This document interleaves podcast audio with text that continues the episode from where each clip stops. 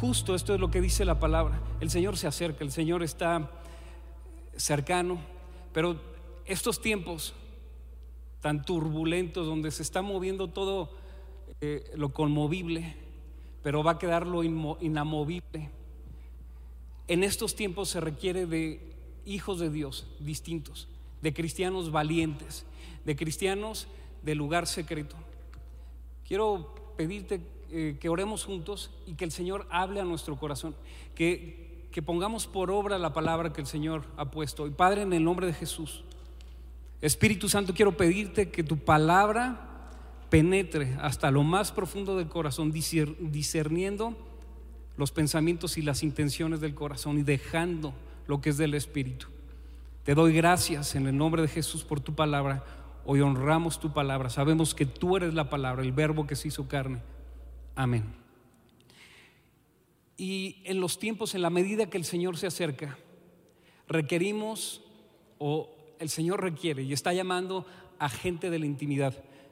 Son tiempos de cristianos de verdad y no de domingo, de los que saben estar en la intimidad, de los que saben, saben estar en el secreto del Señor, de aquellos que conocen a Dios, pero también que son conocidos por Dios. Mira, qué curioso, el, mensaje de hoy le he puesto un nombre, un título, La puerta a la dimensión de Dios. Pero justo Ucrania está en la puerta entre dos mundos, entre eh, Europa Oriental, Europa, Occidental. Y hay, hay eh, un acceso, hay un intercambio muy interesante ahí comercial y no vamos a hablar de geopolítica ni de economía, pero mientras estábamos adorando el Señor me decía, y no sé qué es lo que va a pasar, pero pongan atención en los próximos días lo que va a pasar con Arabia Saudita. Eso es lo que el Señor me dijo, así que estemos pendientes. Eh, creo saber por dónde viene, porque esto hay, un intercambio también de petróleo, pero también me decía algo el Señor. Porque mientras estamos adorando, mientras estamos levantando su nombre, eh, las cosas inconmovibles se remueven. este es un tiempo de remoción de cosas pero permanece, la palabra de Dios permanece para siempre. Y algo de lo que se va a remover, y pongan atención, en los próximos días, próximas semanas, no lo sé, va a venir un reacomodo en las fuerzas del crimen organizado aquí en México. Eso es lo que el Señor me decía mientras adorábamos. Pongamos atención. Viene un tiempo de definición y es tiempo de que cuando nosotros adoramos hay cosas que suceden en el mundo natural porque tenemos acceso a una dimensión espiritual y de eso quiero hablar. Hoy se requiere de, una iglesia de verdad, de una iglesia de valientes que puedan hacer la diferencia y que puedan tener el entendimiento del lugar secreto. En la medida que el Señor se acerque, se va a ir eh, eh, separando los que son y de los que se dicen ser. Y tenemos el ejemplo de la de, la parábola de las diez vírgenes, las prudentes y las insensatas. Unas habían sido prudentes en tener aceite para sus, eh, para sus lámparas y otras habían perdido el tiempo y se quedaron dormidas. Y dice la palabra en Mateo 25, el siguiente capítulo del que habíamos leído, versículo 6, Mateo 25, 6. Y a la medianoche se oyó un clamor. Aquí viene el esposo, salida a recibirle. ¿Sabes qué? Ahí viene el esposo. Viene el esposo, viene el esposo, salgan a recibirle. Ahí, aquí viene el esposo, salida a recibirle. Entonces, todas aquellas vírgenes que se levantaron y arreglaron sus lámparas, entonces todas aquellas vírgenes se levantaron y arreglaron sus lámparas. Y las insensatas dijeron a las prudentes, danos de vuestro aceite porque nuestras lámparas se apagan. Mas las prudentes respondieron diciendo, para que no os falte a, nosotras y a vosotras, id más bien a los que venden y comprar para vosotras mismas. Pero mientras ellas iban a comprar, vino el esposo. Y las que estaban preparadas entraron con él a las bodas y se cerró la puerta. Después vinieron también las otras vírgenes diciendo, Señor, Señor, ábrenos. Mas él respondiendo dijo, de cierto os digo que no os conozco. Velad pues, porque no sabéis ni el día ni la hora en que el Hijo del Hombre ha de venir. Y necesitamos despertar. Necesitamos despertar porque el Señor va a venir, el Señor viene. Pero hay unas que van a ir a buscar unción, van a ir a buscar lo que no han tenido, lo que no han, eh, por, por insensatas, no han tomado tiempo para estar en la presencia del Señor, que es donde recibes el aceite, que es donde recibes la unción y en el momento que lo necesites vas a ir a buscar lo que ya va a ser demasiado tarde y se va a cerrar la puerta. La puerta, hay, hay cosas que suceden cuando la puerta se cierra. La, la puerta es un lugar de reconocimiento. Es un lugar de acceso, por supuesto, pero es un lugar de reconocimiento. Cuando tú cruzas la puerta, eres, eh, eh, eres conocido eh, por Dios, o conoces a Dios más bien, pero eres conocido por Dios, o más bien reconocido por Dios. Por ejemplo, si tú vas a tomar un vuelo, tienes que pasar una puerta de acceso hacia las salas de espera antes de abordar el avión. Y ahí eres reconocido, ah, este es el señor marroquín, si puede pasar, este su pasaporte está bien, pase. En la puerta tienes acceso y conoces a Dios, pero también tienes el reconocimiento de Dios. Y es justo lo que pasó. Diez, eh, estaban por tomar un viaje, las bodas del Cordero. Cinco pudieron accesar o, o acceder, es la palabra correcta, pudieron acceder. Y cinco se cerró la puerta y cuando dijeron, Señor, ábrenos, no hubo reconocimiento, usted ni las conozco, no sé quiénes son. Y eso es, eh, él respondiendo dijo, de cierto digo que ni te conozco. Velad entonces, porque no sabemos eh, eh, ni el día ni la hora en que el Hijo del Hombre ha de venir. Y es tiempo de cerrar la puerta. Es tiempo, la puerta se está cerrando y el Señor nos llama a estar del lado de la puerta en el lugar secreto. Hay cosas que suceden en la intimidad que no suceden afuera. Es más, que nadie se va a enterar afuera. Cuando un matrimonio cierra la puerta de su recámara, lo que sucede en la intimidad no lo tienen que saber los de afuera, los hijos. Algo sucede adentro que los de afuera podrán a lo mejor imaginar, pero, pero no les revelado lo que sucede adentro. ¿Me estoy explicando? Y es tiempo de cerrar la puerta, es tiempo de tener acceso a la intimidad y eh, algo que no es para todos, es para unos cuantos no solamente para los que estén listos, sino los que sean reconocidos por Dios. Esto, es una realidad. Y, saben, em, de repente, no, quiero ni señalar, y por favor no me tomen este comentario como un juicio, pero en los días del ayuno que, recién tuvimos, te das cuenta que no sabemos orar. Y, sabes por qué no, no sabemos orar? Porque vemos la oración como una actividad. Es un rollo de aquí para allá. No sabemos orar. Y entonces le echamos un rollo a Dios y ahí quedó. Entonces, pues a los 10 minutos ya estás aburrido. Pero cuando te das cuenta que la oración no es una actividad, sino es el acceso a una dimensión espiritual, entonces cinco minutos apenas son para el arranque. Porque es necesario que entres y ahí puedas entrar a una dimensión. Es, a ver, déjenme ponerlo de esta manera, como si eh, cerraras tus ojos y abrieras una puerta y estuvieras en el espacio. Bueno, ni siquiera es el espacio, es el, tercer cielo, la presencia del Señor donde Él habita.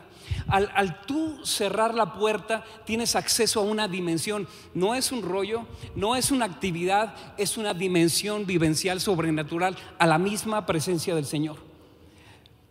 Y por eso nos aburre orar. No sabemos orar porque estamos con muchas cosas. Creemos que es una actividad y no es una actividad, es el acceso a una dimensión espiritual. Y Jesús dijo claramente, yo soy la puerta de las ovejas, dijo en Juan 10, versículo 9, yo soy la puerta, el que por mí entrare será salvo y entrará y saldrá y hallará pastos. Jesús es la puerta, pero no es la puerta de cualquiera, es la puerta de las ovejas. Y si tú eres oveja, si tú eres discípulo, si tú estás en la presencia del Señor, para ti es esta puerta. ¿Y qué es lo que pasa en el secreto? Hay un lugar que es el lugar favorito de Dios, que es el lugar secreto. El lugar donde eh, todo es sorprendente, el lugar que, donde tienes acceso a la eternidad, donde no hay principio y no hay fin, en el lugar donde todo es posible, en el lugar donde el Padre se revela, donde recibes visión, donde recibes dirección, donde recibes consuelo, protección, donde eres guardado, eh, y, este lugar donde tienes acceso, entonces eh, pasa algo que gobierna, esa atmósfera sobrenatural gobierna nuestra vida natural, de manera que lo que vivimos en lo natural es el reflejo de haber o de no haber pasado tiempo en el secreto del Señor.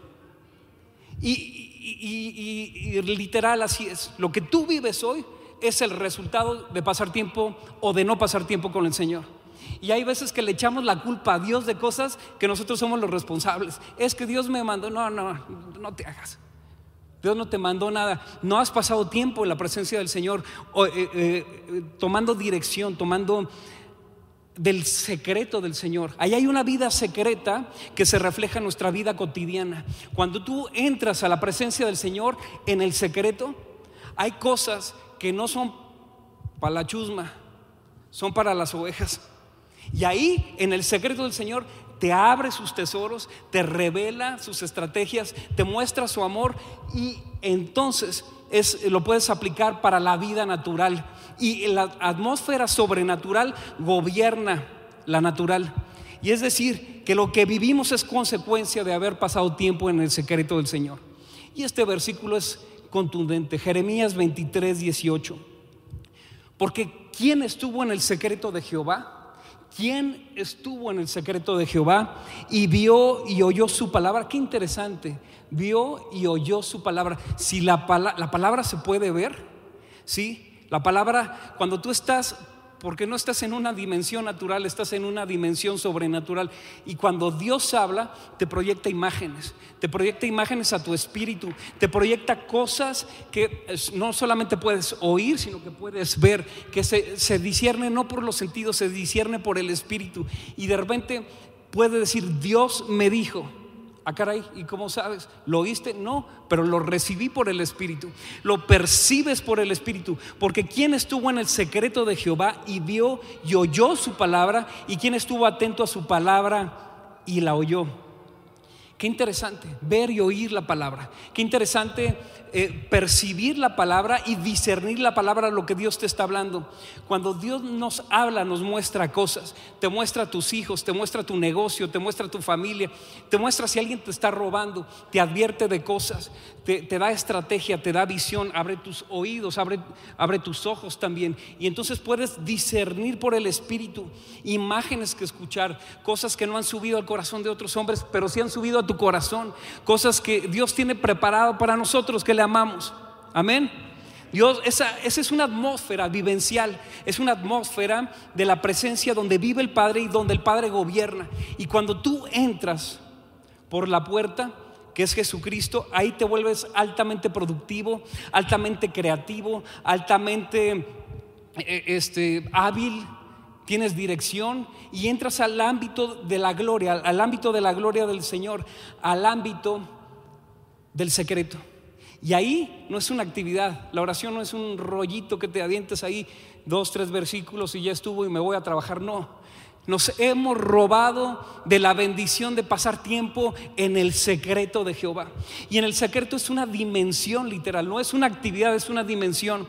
Y ahí es donde eh, el Padre se comunica con nosotros, se crea una atmósfera donde el Padre se comunica y nos vuelca sus tesoros, nos abre y nos entrega sabiduría del oculto de Dios para nuestras vidas. Nos, nos entrega cosas, principios de donde se originaron todas las cosas. A ver, entramos a una dimensión.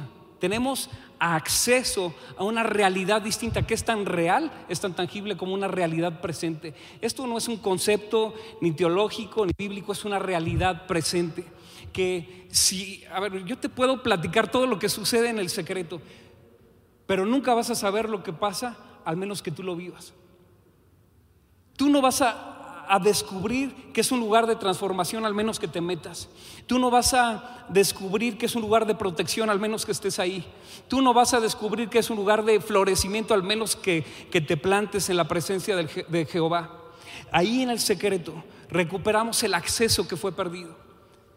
Cuando Adán y Eva caen en pecado, fueron expulsados y a la puerta del jardín habían unos ángeles custodiando el acceso, custodiando la puerta. Increíble, fuimos expulsados del jardín del Edén, pero fue sembrado en nuestro corazón y hoy tenemos acceso. Jesús recuperó lo que había sido perdido.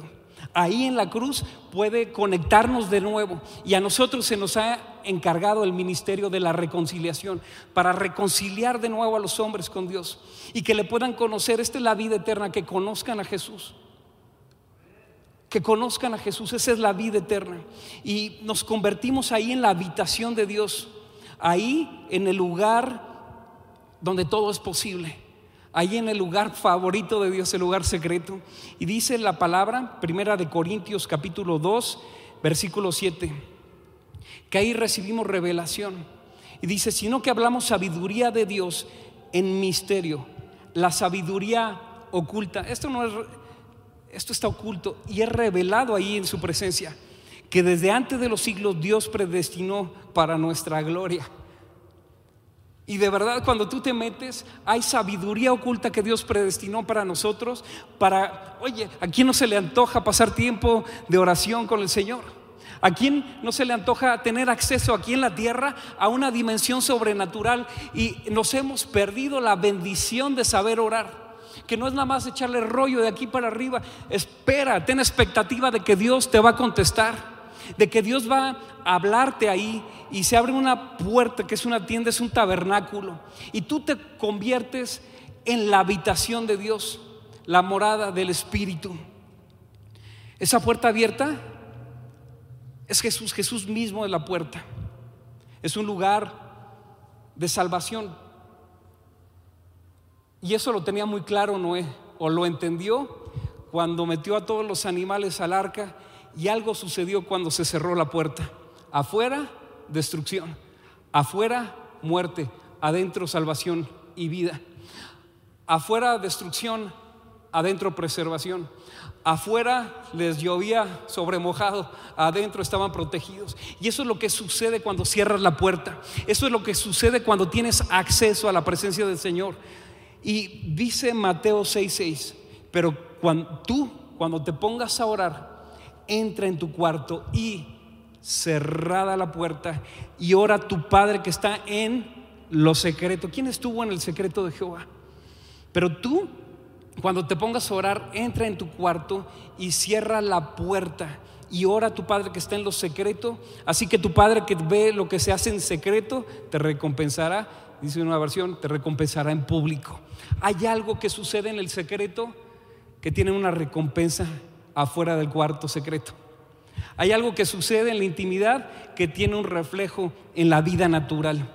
Cierra la puerta, es necesario, es necesario cerrar la puerta, que afuera se quede la distracción, el celular, las redes sociales, las cuentas por pagar, los problemas con los hijos, el problema en el trabajo. Cierra la puerta, porque aquí vas a tener acceso y aquí vas a tener visión, aquí vas a tener dirección, aquí vas a tener estrategia, pero tú cuando te pongas a orar, cierra la puerta y ora a tu Padre que está en lo secreto. Hay una dimensión, la dimensión del secreto, que es la dimensión que Dios ha reservado para nosotros.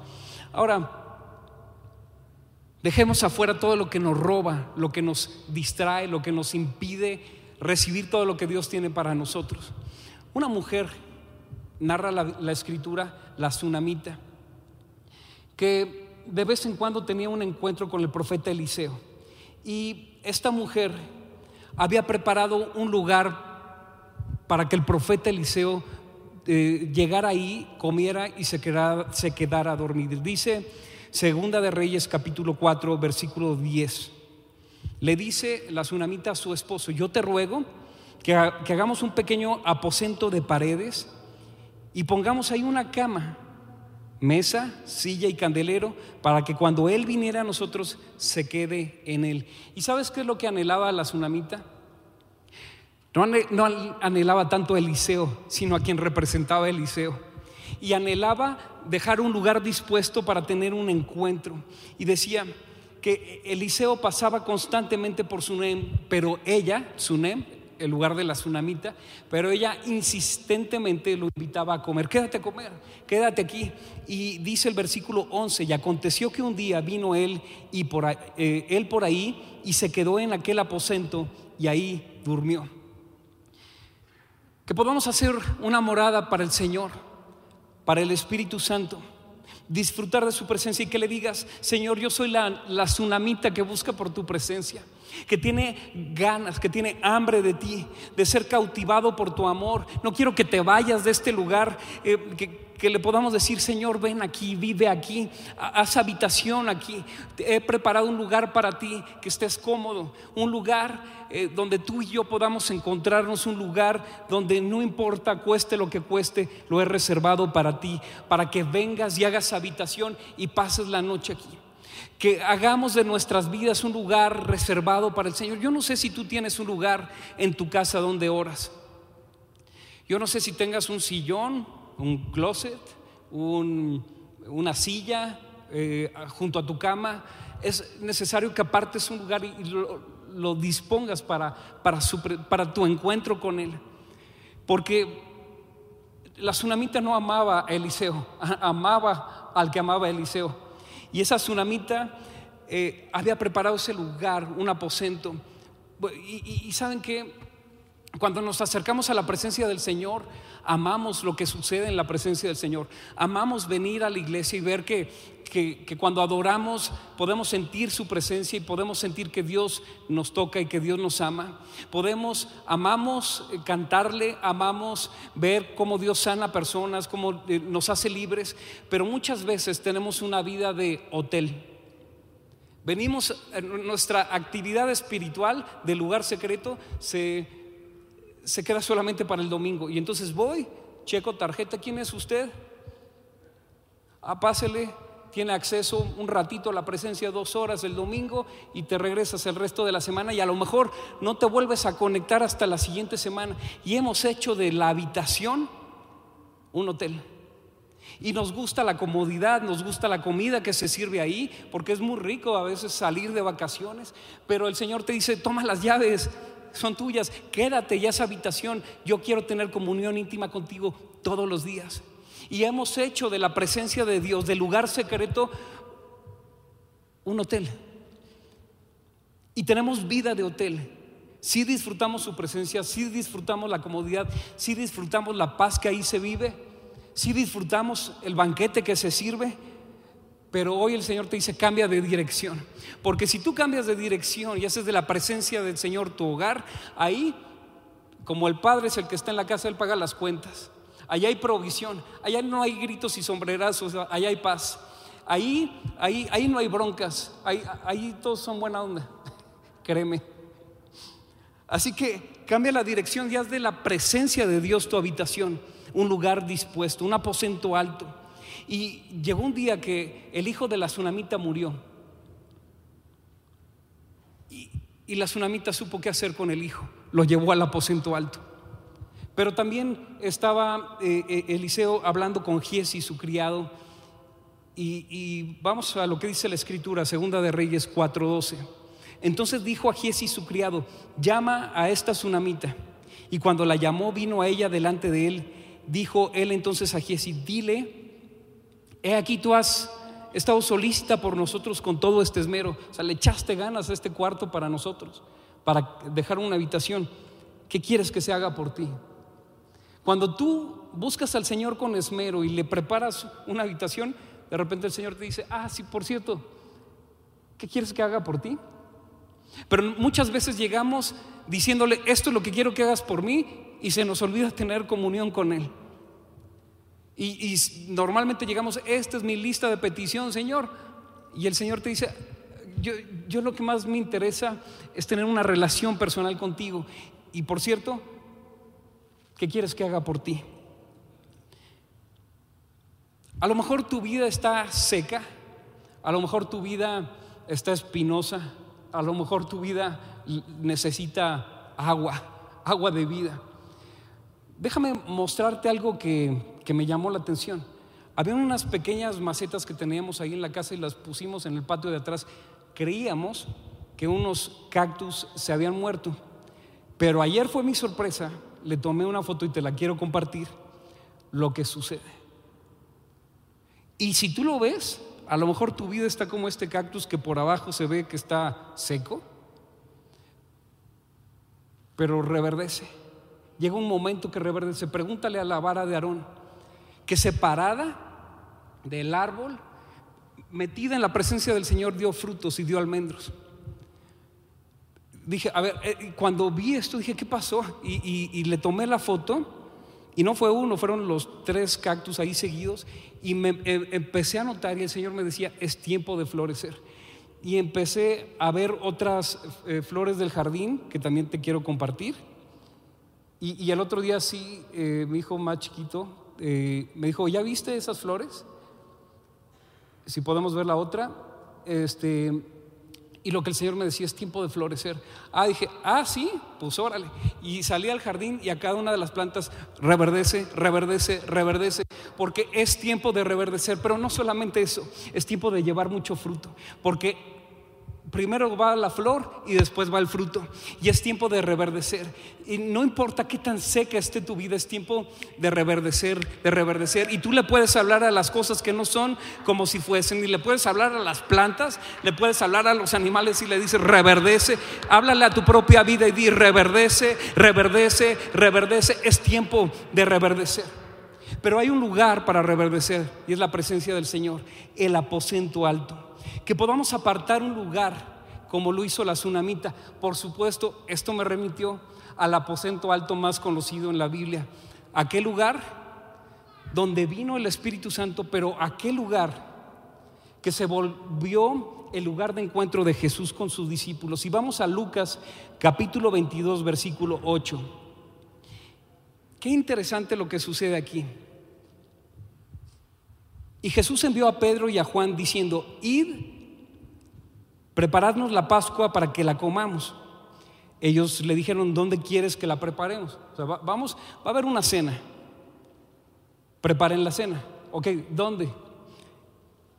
Eh, y, él les dijo, he aquí, al entrar en la ciudad, os saldrá al encuentro un hombre que lleva un cántaro de agua. Y yo te quiero decir hoy, si tú te dispones a tener una cena con el Señor, te va a salir al encuentro del Espíritu Santo, que es ese que lleva agua para saciar tu sed. No importa si eres como ese cactus, no importa si estás cansado, no importa si estás desilusionado. Si tú te dispones a ir y a preparar la cena, ahí te va a salir al encuentro un hombre que lleva un cántaro de agua para saciar toda sequía que hay en tu corazón y en tu alma. Ahí te va a salir al encuentro el Espíritu Santo para tener comunión con Él, para tener comunión con el Señor. Y dice, os saldrá al encuentro un hombre que lleva un cántaro de agua, seguirle hasta la casa donde entre. El Espíritu Santo nos va a llevar al lugar de intimidad y dice, y decir al padre de familia de la casa, el maestro te dice, ¿dónde está el aposento donde he de comer la Pascua con mis discípulos? El padre de la casa es la iniciativa del padre de la casa disponer ese lugar para nosotros. Pero si tú te decides a levantarte e ir y volver a casa del padre como el hijo pródigo, si tú te dispones a caminar hacia la ciudad, te va a salir al encuentro del Espíritu Santo y el Espíritu Santo te va a decir, habla con el Padre porque el Padre ha dispuesto un lugar para que tengan comunión tú y Jesús. Y ahí dice, entonces Él les mostrará un gran aposento alto ya dispuesto preparada y, fueron pues y hallaron como les había dicho y prepararon la Pascua. Aquí en la comunión íntima hay un complot. Y es un complot del Padre, del Hijo y del Espíritu Santo. El Señor Jesús dice, ve, levántate. El Espíritu Santo te va a salir al encuentro, síguelo y ahí pregúntale al Padre de la casa y el Padre de la casa, el Padre nuestro eh, dice que hay un lugar ya dispuesto para que tú te puedas encontrar con Él. Hay un lugar para tener comunión íntima con el Señor. Y ahí sacie tu alma, ahí sacie tu sed, ahí te dé de beber del agua de vida, ahí en su presencia que puedas disfrutar de la llenura del Espíritu Santo. Ahí donde viene el derramamiento del Espíritu Santo para todos los que son sus discípulos. Ahí en su presencia. Regreso al versículo, regreso al versículo 11. ¿Dónde está el aposento donde he de comer la Pascua con mis discípulos. No es para todos, es para los discípulos. No es para todos, es para las ovejas. Es por los que saben entrar al lugar secreto, al aposento alto, al lugar dispuesto, al lugar de su presencia. El Espíritu Santo te dice hoy, éntrale, levántate, métete. Es un lugar dispuesto y ahí este, esta siempre ha sido la iniciativa de Dios. Cuando Jesús muere en la cruz, se rasga el velo que separaba el lugar santo del lugar de intimidad del lugar santísimo y se rasga de arriba abajo en el momento en que Jesús entrega su vida porque es iniciativa de Dios pasar tiempo contigo. Es iniciativa de Dios tener comunión íntima contigo. El lugar secreto es el ámbito de la dimensión de la gloria de Dios. Y Daniel lo entendía muy bien. Dice Daniel capítulo 6 versículo 10 cuando Daniel supo que había sido firmado el documento, entró en su casa, en su aposento superior, tenía ventanas abiertas en dirección a Jerusalén, un aposento alto, un aposento superior. Y como lo solía hacer antes, continuó arrodillándose tres veces al día, orando y dando gracias delante de su Dios. Daniel conocía el secreto del lugar secreto. Por eso pasaba tiempo tres veces al día en su aposento superior. Que tú puedas tener tu vida un aposento alto destinado para Él. Y hoy tenemos ese acceso. Y, te, quiero decir algo. El hecho de venir a la iglesia no te hace discípulo. El hecho de venir a la iglesia no te hace oveja del Señor. Samuel vivía en el templo servía con Elí y su familia y ahí vivían. Y de repente le habla el Señor una noche y le dice, Samuel, Samuel. Y Samuel se levantó a buscar a Elí, ¿me hablabas? Hasta que se, Elí se dio cuenta que era el Señor que le estaba llamando. Y, ojo aquí, podemos venir a la iglesia, puedes tener eh, un ministerio, una casa de vida y no conocer la voz de Dios. Y es importante que pasemos tiempo en su presencia para discernir cuál es la voz de Dios cuál es la voz del enemigo y cuál es nuestra propia voz. Samuel no sabía, sin embargo, Samuel descubrió el secreto del lugar secreto y se convirtió en uno de los máximos profetas que narra la escritura. Él fue el que ungió al, rey David y, y a su descendencia Jesucristo para siempre. Porque escuchó la estrategia de Dios. Ahí le fue revelado Cristo y ahí le fue revelado que era David y que no era otro, que era alguien conforme al corazón de Dios y no conforme a la apariencia. Así que puedes venir a la iglesia, bienvenido siempre, pero no venir a la iglesia no te hace hijo de Dios, venir a la iglesia no te hace oveja, venir a la iglesia no te hace discípulo. Puedes entrar y salir como en un hotel, pero al menos que decidas en tu corazón de yo no me quiero quedar afuera y cuando se cierre la puerta diga, Señor, Señor, ábreme. Sorry, hermano, te quedaste afuera. Y, este versículo lo usamos muchas veces para un llamado de salvación, pero no es así. Esto es para nosotros hoy, para los que venimos a la iglesia y a los cuales el Espíritu Santo nos está hablando. Dice Apocalipsis 3:20, he aquí, yo estoy a la puerta y llamo. Y si alguno oye mi voz y abre la puerta, entraré a él y cenaré con él y él conmigo. No solamente entraré al lugar, entraré a él, entraré a él y cenaré con él y él conmigo. Y hay una cena que se está preparando. Es más, ¿quieres saber cuál es la comida que se sirve? Y Jesús lo dijo muy claramente. Mi comida, en Juan 4:34, es que haga la voluntad del que me envió y que acabe su obra. Y nos da de comer de la misma comida que Él come. Que hagamos la voluntad del que nos envió y que acabemos la obra. Esto es lo que alimenta nuestras vidas, cumplir el propósito para el cual Dios nos llamó y para el cual estamos aquí. Si estás haciendo otra cosa que no es la voluntad de Dios, estás perdiendo el tiempo. Que, nuestra, lo que nos alimenta, lo que nos mantiene con energía, lo que nos mantiene vivos es hacer la voluntad de Dios y comer. Esta es la comida. Mi comida es que haga la voluntad del que me envió y que acabe su obra. Ah, pero ¿qué crees? Hay postre. Estábamos en una reunión en, Colombia hace unos dos, tres años. Y en un momento de ministración, el Señor me llevaba esta palabra y yo le decía, a ver, Señor, muéstrame cuál es tu comida.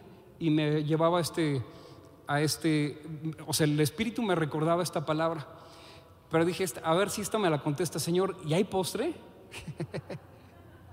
y el Espíritu me contestó para mi sorpresa y el Señor me dijo, Cantares 2.5, alimentenme con pasas, reanímenme con manzanas porque estoy enferma de amor. Si hay postre, pasas y manzanas. ¿Y sabes qué es una pasa? Es una uva que ha sido aplastada, una uva de la cual se ha sacado vino, una uva que ha pasado un proceso y, manzanas que te dan vigor, así como el, amado entre los árboles, así como el manzano entre los árboles es mi amado, dice la escritura, con fruto brillante que destaca de en medio de todos los árboles, de en medio de todos los árboles silvestres, así es mi amado sano. Y, y sí, susténtame con pasas. Aquellos que han dejado pisar su vida, no, no, ser pisoteados, sino pisar su vida y sacar de tu vida vino. Porque sabes que el vino alegra el, día, el vino alegra el corazón. Y, necesitamos vino de la presencia del Señor para pasar el, camino que es largo. Y que en medio del tiempo de dificultad, en medio del tiempo difícil, pueda decir, tengo gozo, porque el gozo del Señor es nuestra fuerza. Porque en medio del tiempo de dolor, en, medio del tiempo de desesperación, en medio del tiempo de angustia, en medio del tiempo de pérdida, puedas decir, el Señor es mi gozo. Bástate mi gracia, porque mi poder se perfecciona en tu debilidad. Ahí, en medio del dolor, que puedas decir, sé vivir en abundancia y escasez. Tengo todo, pero sobre todo te tengo a ti. Y ahí, por supuesto, hay una mesa dispuesta, hay cena y me lleva quizá a una de las mesas más famosas de la escritura, el Salmo 23, que dice, aderezas mesa delante de mí en presencia de, mis angustiadores. Y el lugar de la cena, el lugar de intimidad, es un lugar de victoria. Aderezas mesa delante de mí en presencia de los que me echan mala onda. En presencia de los que atacan mi vida, en presencia de los que atentan contra mi matrimonio, atenta de los, enfrente de los que atentan contra mis hijos, en presencia de mis angustiadores, y unges mi cabeza con aceite y mi copa, de nuevo el vino está rebosando. Puedo tener gozo en medio de la, la turbulencia, no importa qué etapa de la vida estés atravesando. Si estás atravesando el invierno de la vida, seguro llega el tiempo de la primavera y es tiempo de florecer. Y si viene el tiempo de la primavera, vendrá el tiempo de la cosecha. Y lo que estás sembrando, sin duda vas a cosechar, porque todo lo que el hombre sembrare, eso sin duda ciertamente segará. Y si lo haces abundantemente, abundantemente cosecharás. Ciertamente dice la palabra, el bien y la misericordia me seguirán todos los días y en la casa de Jehová moraré por largos días. Ciertamente. O sea, no tengas duda que cuando tú estás y cuando tienes comunión íntima, el bien y la misericordia te alcanza todos los días de tu vida. Todos. No hay uno que no. Habrán días difíciles porque ciertamente dice la palabra que vendrán lluvias, vendrán vientos, vendrán olas, pero lo importante es que tengas tu casa fundamentada sobre la roca. Así es la vida.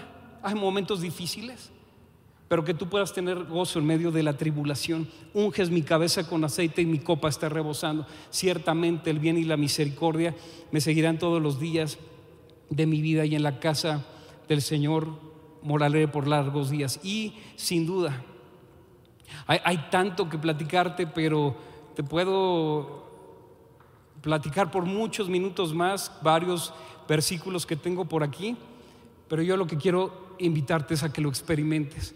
Te puedo hablar del lugar secreto, pero no te puedo decir todo lo que sucede en el lugar secreto porque eso me lo reservo para mí y para el Señor. Porque no todo lo que Dios te habla lo tienes que compartir pero, pero se refleja en tu vida natural. Y, hay algo que sin duda hace la diferencia, el hacer a Dios tu habitación, que cambies de dirección. Y esto nos lleva también a uno de los salmos más conocidos de la Biblia, el Salmo 91. El que habita al abrigo del Altísimo, morará bajo la sombra del Omnipotente.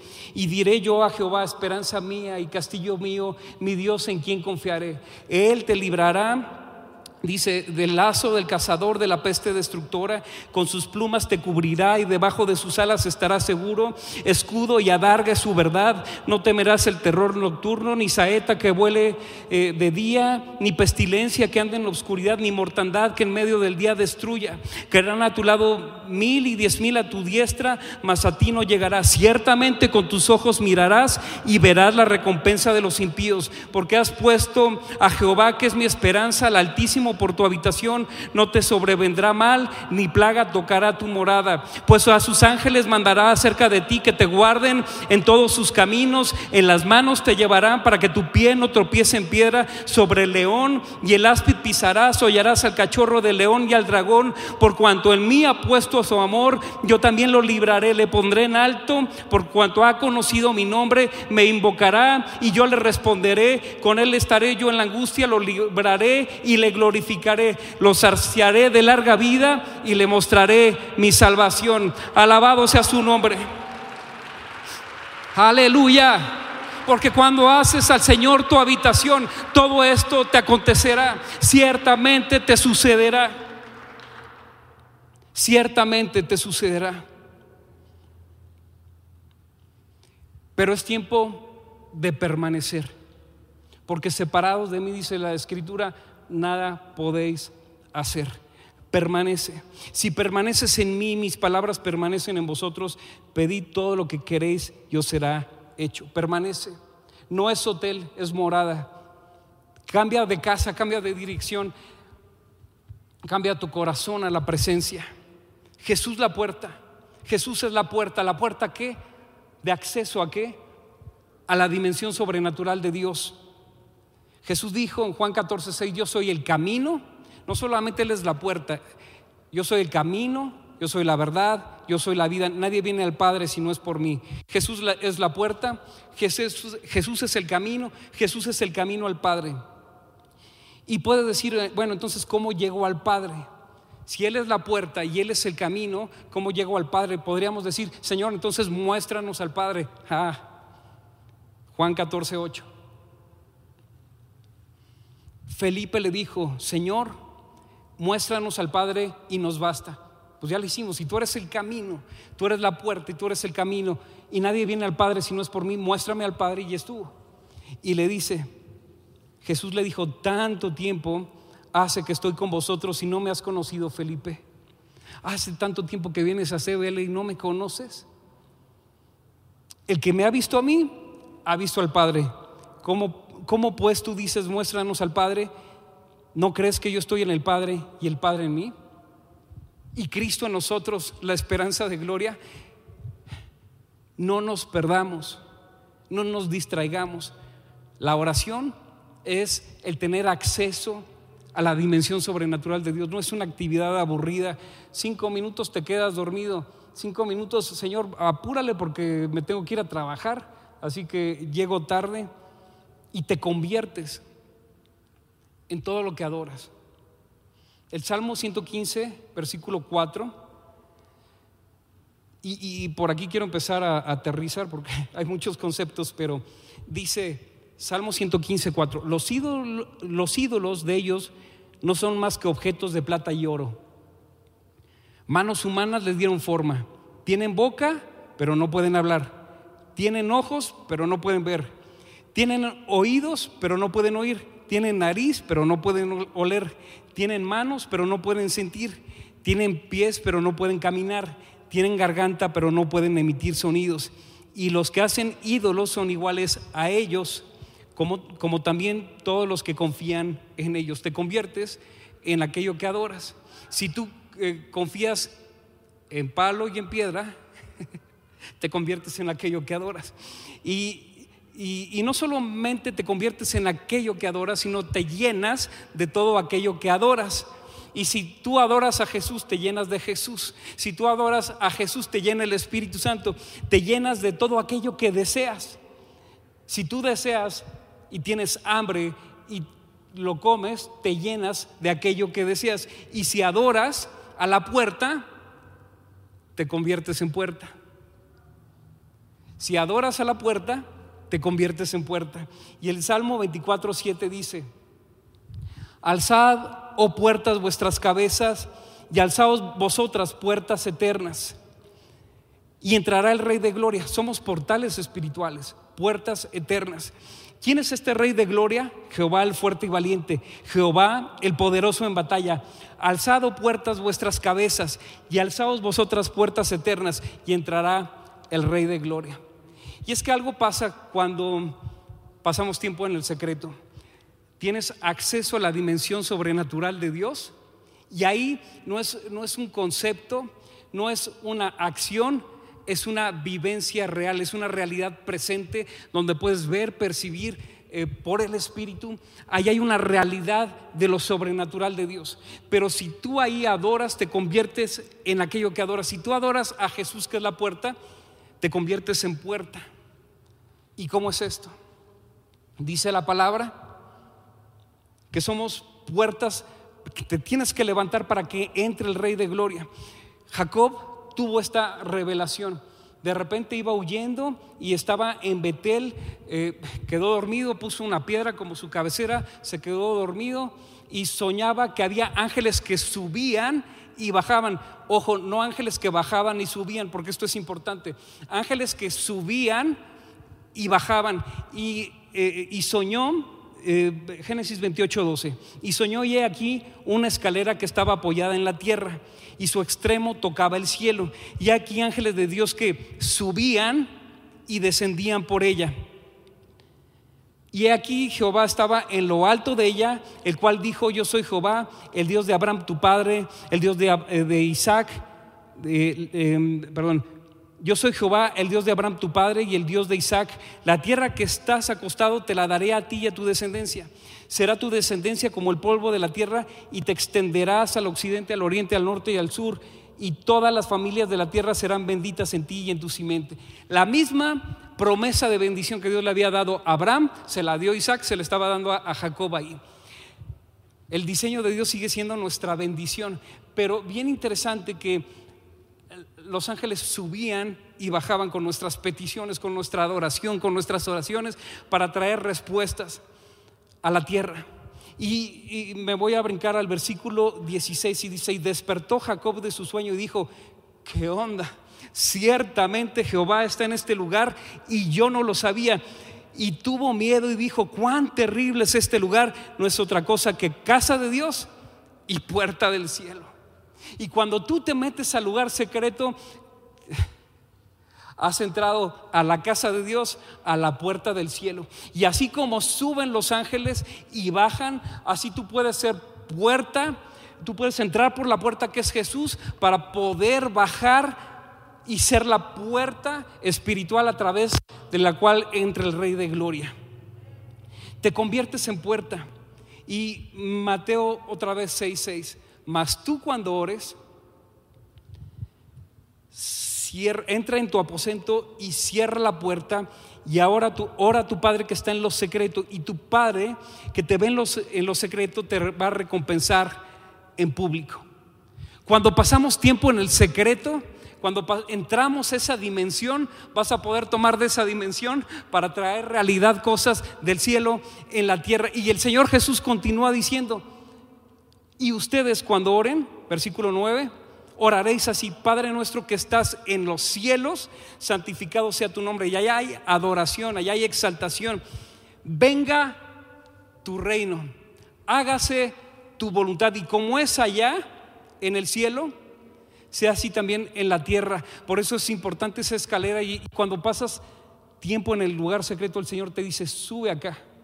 Sube acá y yo te voy a mostrar lo que sucederá después, porque en el lugar, en el aposento alto, en el lugar donde estuvo Daniel, en el lugar donde estuvieron los, discípulos, es un lugar de revelación, es un lugar de acceso, un, a los misterios de Dios que nos son revelados. Y entonces puedo tomar de eso que hay en el cielo y establecerlo aquí en la, tierra. Y hágase tu voluntad como es, como en el cielo, así, así también en la tierra. Y el pan nuestro de cada día, dánoslo hoy. Ahí hay provisión y perdona nuestros pecados, Perdona nuestras deudas como también nosotros perdonamos a nuestros deudores. Y no nos metas en tentación, sino líbranos del mal, porque tuyo es el reino, tuyo es el poder y tuya es la gloria por todos los siglos. Amén. ¿Me pueden ayudar?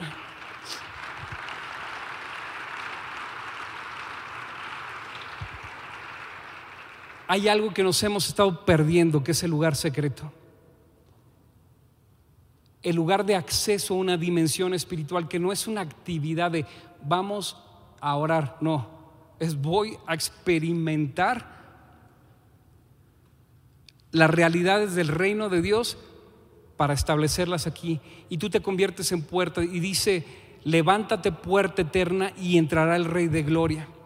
Y entonces puedes tomar de lo que hay en el cielo para establecerlo en la tierra. Y si en tu familia hay dolor, hay separación, en el cielo le puedes echar un ojito, pero tienes que subir acá, al aposento alto, al lugar dispuesto.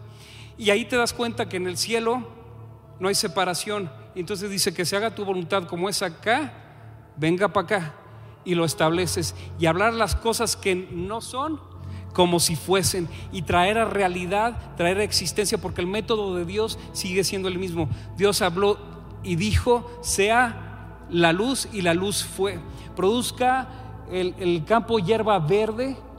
Y así fue. Y, el mismo método de Dios podemos tomar y hablar las cosas que no son acá como si fuesen, pero que son. Y entonces esa es la fe. Tomas de lo que está en el cielo y lo estableces en la tierra y entonces dices, aquí no hay pobreza, mis deudas son canceladas. Aquí no hay enfermedad, soy sano en el nombre de Jesús. Aquí no hay dolor, aquí hay paz en medio de mi casa y tú puedes ser la puerta eterna a través de la cual entra el Rey de Gloria y establece su gobierno, establece, establece su salvación, establece su, su verdad en medio de un tiempo donde se requiere de cristianos del lugar secreto en medio de un tiempo difícil que requiere gente de verdad, gente que sea que conozca a Dios, pero también que sea reconocida por Dios, que cuando entre y quiera entrar al lugar secreto diga, sí, pásale si tienes aceite en tu lámpara, si tienes, eh, eh, si tienes las credenciales para poder entrar y sabes cuál es la credencial, la sangre de su Hijo Jesús. Esa es la que nos limpia de todo pecado, esa es la que te dice que eres hechura suya, creado en Cristo Jesús para buenas obras, las cuales Dios ya preparó de antemano para que andemos en ellas. Y esa es la voluntad de Dios, esa es su comida, que hagamos la voluntad del que le envió y así terminemos la obra. Y si te das cuenta, hay mucho que hacer. Hay mucho que orar, hay mucho que interceder. Nuestra vida de oración no puede ser aburrida. Tenemos acceso a la misma presencia de Dios por la sangre de Jesús que nos abrió el camino vivo y eterno a través de su sangre. Y hoy podemos entrar a su lugar, hoy podemos entrar a su secreto y decir quién estuvo en el secreto de Jehová y que tú puedas decir, yo sí estuve, yo sí estuve, yo sí estuve en el secreto. Yo sí estuve en el lugar de quietud, donde el Padre gobierna y me comunica. Y entonces yo soy embajador del reino de los cielos para gobernar, ejercer dominio, multiplicar y que la gloria de Dios se establezca y que se restablezca lo que se había perdido allá en el Edén a través de que el jardín fue plantado en nuestro corazón. ¿Por qué no adoramos al Señor? Cierras tus ojos y levantas tus manos y le dices, Señor, yo quiero estar en el lugar secreto, ahí quiero estar, ahí en ese lugar de tu presencia.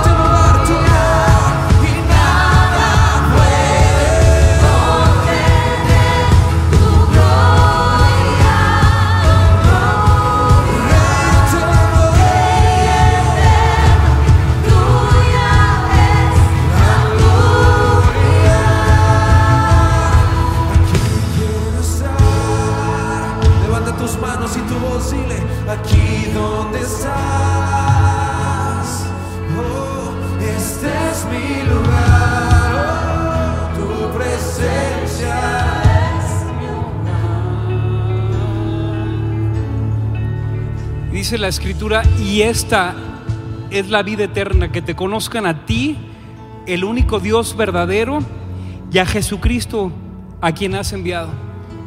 Y yo quisiera preguntar si hay en medio de nosotros alguien que dice, yo te necesito conocer Jesús.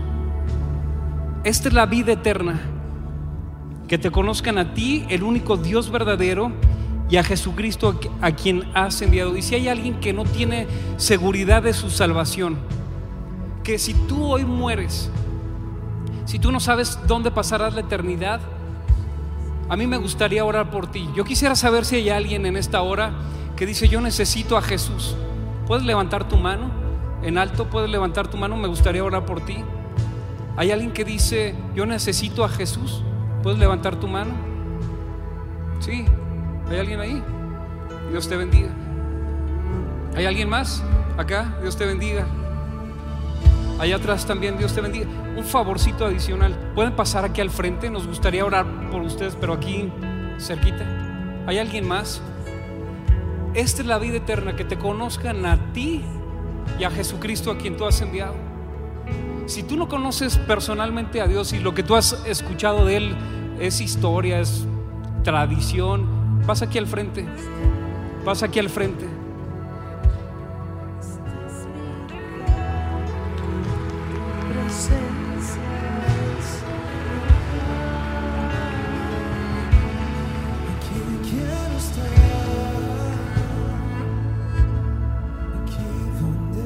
Pásale. Pasa. Pasa. Este es mi lugar, tu presencia, oh tu presencia. Ninguno de ustedes vino por casualidad. Dios tenía dispuesto este día porque tiene un lugar dispuesto para hacerte bien, para bendecirte. Y hoy el Señor quiere venir a tu vida y darte la seguridad de tu salvación, de la vida eterna. Y no importa qué tan negros hayan sido los pecados que hayamos cometido, en su presencia pueden ser totalmente limpios y perdonados. Y yo les quiero pedir a ustedes que han pasado que repitan después de mí la oración que les quiero guiar y si me ayuda la iglesia para orar, Señor Jesús, Jesús, repite en voz alta, Señor Jesús, Señor Jesús, te entrego mi vida. Hoy te reconozco Señor como mi Señor y como mi Salvador. Me arrepiento de mis pecados y a partir de hoy te reconozco como mi Señor, como mi Salvador, como el dueño de mi vida y quiero conocerte. Te doy gracias por la vida eterna y dame la seguridad que el día que muera, al abrir mis ojos, estaré en tu presencia. En el nombre de Jesús. Amén. ¿Por qué no le das un fuerte aplauso a cada uno de ellos?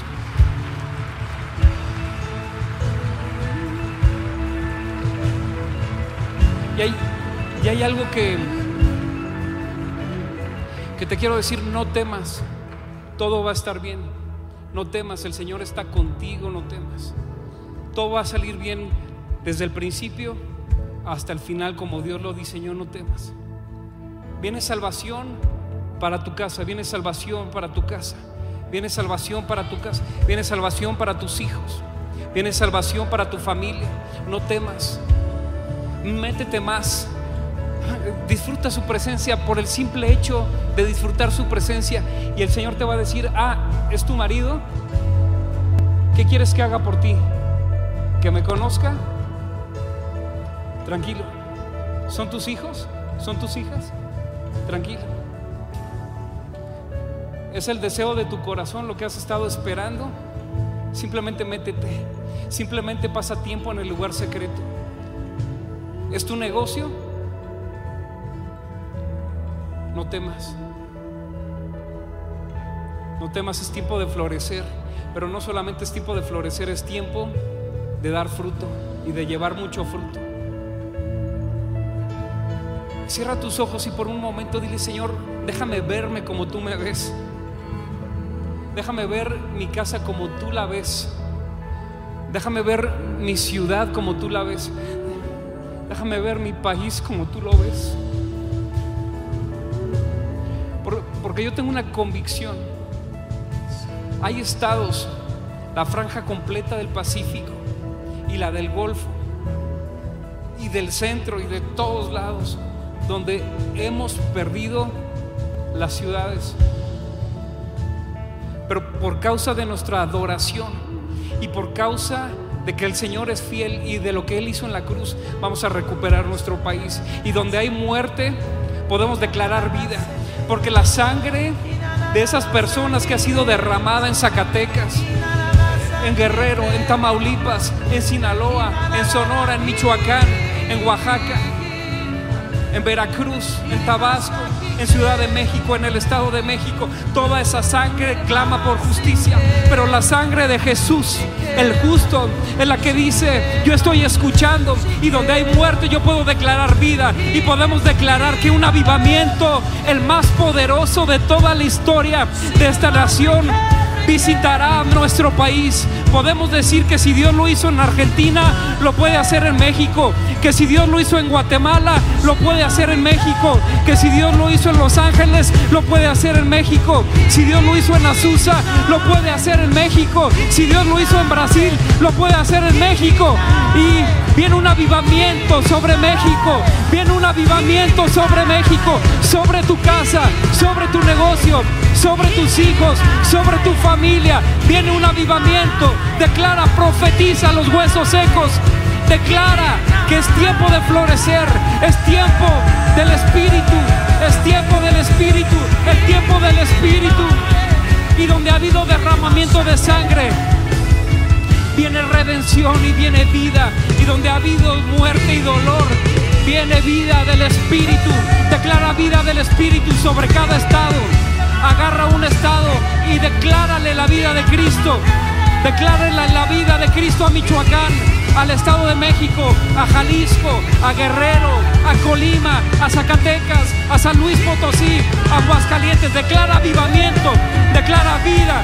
Pues levántate puerta eterna y entrará el Rey de Gloria. Levántate puerta eterna y entrará el Rey de Gloria. Oh.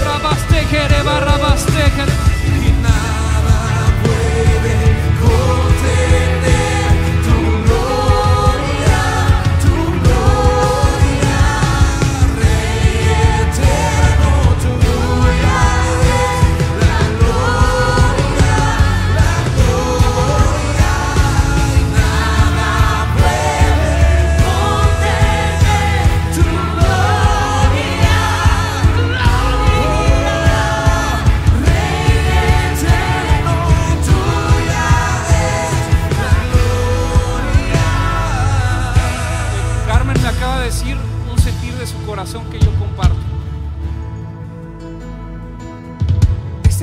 tiene que tocar tu casa, sí o sí.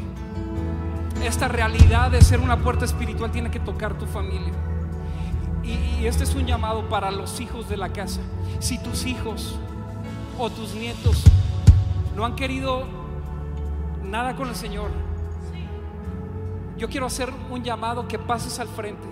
Y así como Bernard oró el domingo pasado y cosas sucedieron, hoy queremos orar y yo le voy a pedir a Carmen que ore en este sentido porque Dios la cargó. Si tus hijos, tus nietos, sobrinos no quieren nada que ver con el Señor, tú debes de estar aquí enfrente porque vamos a orar y vamos a provocar en el Espíritu, en la oración del acuerdo, que viene un avivamiento y que ellos vienen a los pies de Cristo Jesús y que esta casa estará llena de jóvenes, aún más, más jóvenes, aún más, más hijos, aún nietos que se levantarán y que lo que el enemigo ha querido hacer para eh, distraer a los hijos, para distraer a los nietos, se revierte en el nombre de Jesús por el poder del Espíritu Santo y por lo que Dios está haciendo en medio de nosotros. Así que si tienes un hijo, si tienes un nieto que no quiere ver nada con el Señor, tú lo vas a ver aquí, te lo profetizo, lo vas a ver aquí de rodillas, entregando su vida a Cristo Jesús. Así que pasa,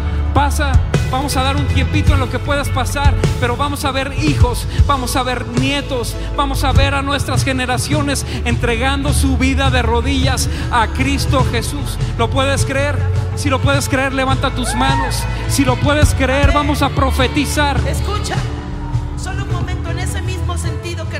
predicando hoy Luis Marroquín como un profeta de Dios.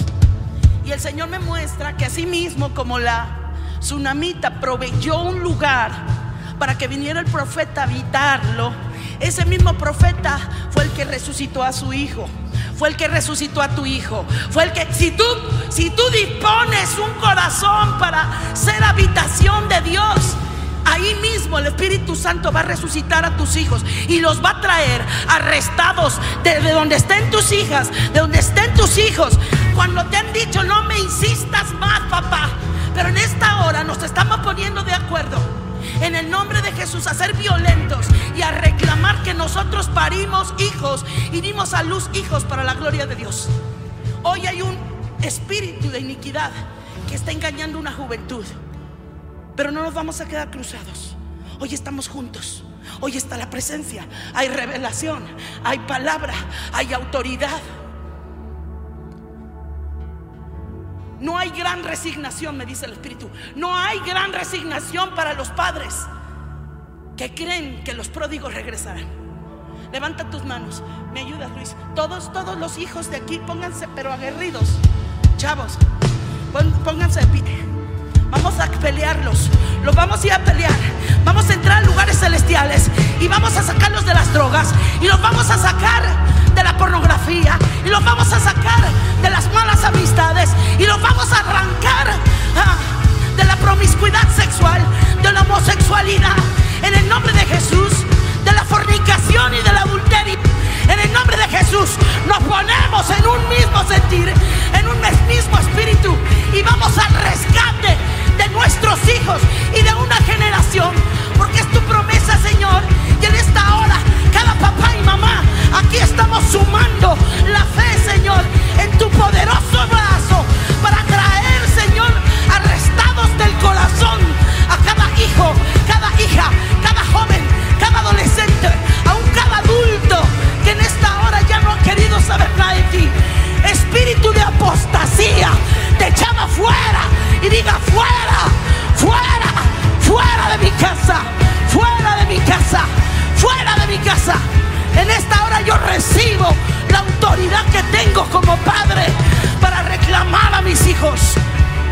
En el nombre de Jesús, en el nombre de Jesús. Y le arrebatamos los hijos de la indiferencia, del alcoholismo, de la drogadicción, de la falta de identidad en su vida sexual. Lo arrebatamos de la indiferencia, del adormecimiento, de- del sopor que ha venido sobre ellos en el nombre de Jesús. Despiertan, les declaramos despiertan. Habla sobre huesos secos y profetiza en esta hora que viene vida, vida y carne, y carne y el soplo del Espíritu, el soplo del Espíritu sobre tus hijos, el soplo del Espíritu sobre tus nietos, y tus generaciones serán benditas. Así como la tsunamita puso a su hijo delante de la presencia del Señor en el lugar de florecer, así en el aposento alto, en el lugar de su presencia tus hijos vienen y veremos testimonios de jóvenes que vienen, de jóvenes que vienen, que son rescatados y no pasará.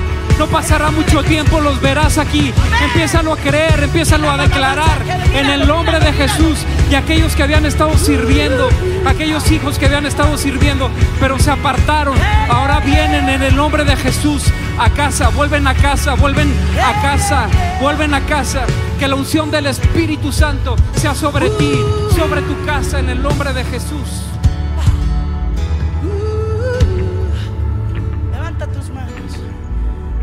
Tal vez ya estemos fuera del programa, pero el Espíritu Santo está haciendo su obra. Levanta tus manos. Sí, Señor. Yo abrazo esa revelación. Tú eres la puerta, yo soy la puerta. Tú eres mi aposento alto, yo quiero ser tu habitación. Yo dispongo un lugar para el hombre del agua viva, que es tu Espíritu Santo en mí. Y mis hijos y mis hijas vivirán. Y vivirán. No me resigno, diga conmigo, no me resigno. No me resigno. Fiel es tu promesa. Cree en el Señor Jesús y serás salva tú y tu casa. Eso es mío para el día de hoy. Si tú lo crees, puedes celebrarlo. Profeta. Haz que el hombre del cántaro, si lo puedes ver, lo puedes seguir y Él te va a mostrar el lugar, pero haz que el hombre del cántaro vacíe sus aguas sobre tu vida, sus aguas sobre todo sequía. Haz que el hombre del cántaro, deténlo, deténlo, llámale la atención, tócale el hombro y ahí al hombre del cántaro dile, sáciame, porque como el siervo tiene sed por el agua, así clama por ti, oh Dios, el alma mía. Como el siervo clama por las corrientes de las aguas, así clama por ti, oh Dios, el alma mía. Voltea tu cántaro sobre mi, sobre mi familia. Voltea tu cántaro sobre mis generaciones. Voltea tu cántaro.